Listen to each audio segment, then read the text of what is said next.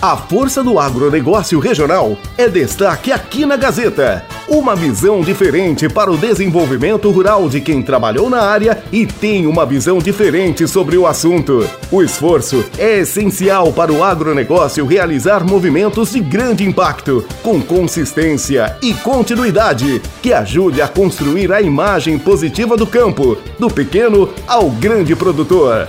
A Força do Agro, com Luiz Marçal Arrial, aqui na Gazeta.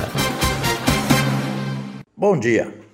No programa anterior, nós falamos de alguns personagens no Brasil que impulsionaram o cultivo da soja através de novas técnicas e também no avanço em áreas tidas como improdutivas. Hoje nós vamos voltar no tempo para conhecer um pouco da história desse grão, que hoje responde como maior item exportável pelo Brasil. As primeiras citações da soja aparecem em escritos chineses por volta de 2.800 anos antes de Cristo. E era considerado um grão sagrado ao lado do arroz, do trigo, cevada e do milheto. Aqui uma curiosidade. O grão originário da China ganhou importância muito grande em outros locais e a China hoje é o seu maior importador do mundo. Aqui no Brasil existem registros que apontam cultivos experimentais em 1882 na Bahia pelo professor Gustavo Dutra. Mas a efetiva introdução no país deu-se em 1901 com a implantação de cultivos na Estação Experimental Agropecuária de Campinas e a distribuição de sementes para produtores paulistas. Já as cultivadas para consumo humano também foram trazidas pelos primeiros imigrantes japoneses em 1908. Entretanto, oficialmente, a cultura foi introduzida no Brasil, no Rio Grande do Sul, em 1914, na chamada região pioneira Santa Rosa, onde foram efetuados os primeiros plantios comerciais a partir do ano de 1924. O engenheiro agrônomo polonês Ceslaus Biazanko distribuiu semente para agricultores poloneses na localidade de Guarani das Missões, ou de Guarani, hoje Guarani das Missões, então município de Santa Rosa. O grão inicialmente foi destinado à alimentação de suínos.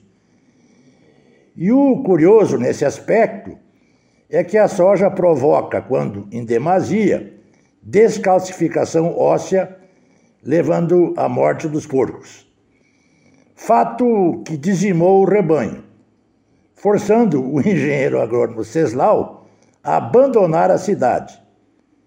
Mas em 1963, o engenheiro Ceslau foi reconhecido oficialmente pelo governo brasileiro como o introdutor das sementes de soja no Rio Grande do Sul. Por aqui, eu lembro que por volta dos anos 60, a ASCAR, Associação Sulina de Crédito e Extensão Rural, através do seu serviço de extensão, distribuiu algumas sementes de soja. E eu recordo que se dizia na época que aquela planta poderia produzir grãos transformáveis em carne e leite. Tinha uma coisa maluca para aqueles tempos. Mais adiante, muitos agricultores implantaram o cultivo da soja Claro, tudo manual. Plantadeira de uma linha, tração animal, colheita na unha mesmo, com a foicinha, e a debulha com a trilhadeira. Afora as dificuldades naturais dos processos manuais, as lagartas eram as feras da época e as vendas se faziam em sacos. O modelo, claro, não prosperou.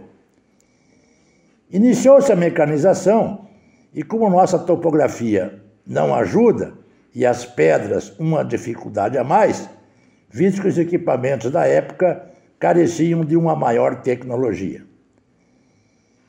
Se retrocedermos no tempo, olhando para as variedades usadas naquela época, Santa Rosa, Braga, etc., e comparando-se com os materiais hoje disponíveis, adaptados para todas as regiões, com potenciais, é, potenciais produtivos elevados, dá até para assustar.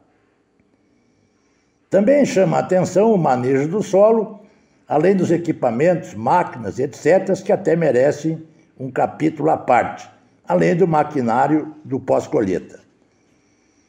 Não é por acaso que a Fena Soja, a maior feira multissetorial do Rio Grande do Sul, é sucesso, a ponto de trazer o presidente da República, ensejando que oficialmente Santa Rosa seja reconhecida nacionalmente como o berço da soja no Brasil. Destaca-se também a AgriShow, Ribeirão Preto, São Paulo, expondo aquilo que há de mais moderno em equipamentos de trabalho. A pensar que há menos de um século nós saímos do zero para nos tornar simplesmente o maior produtor e exportador mundial da oleaginosa. É certo que nesse caminho houveram muitas lágrimas, suor, sacrifícios e dificuldades de toda ordem, mas por fim resultou em sucesso econômico, financeiro e social e o que o Brasil inteiro hoje agradece. Boa semana a todos e até a próxima.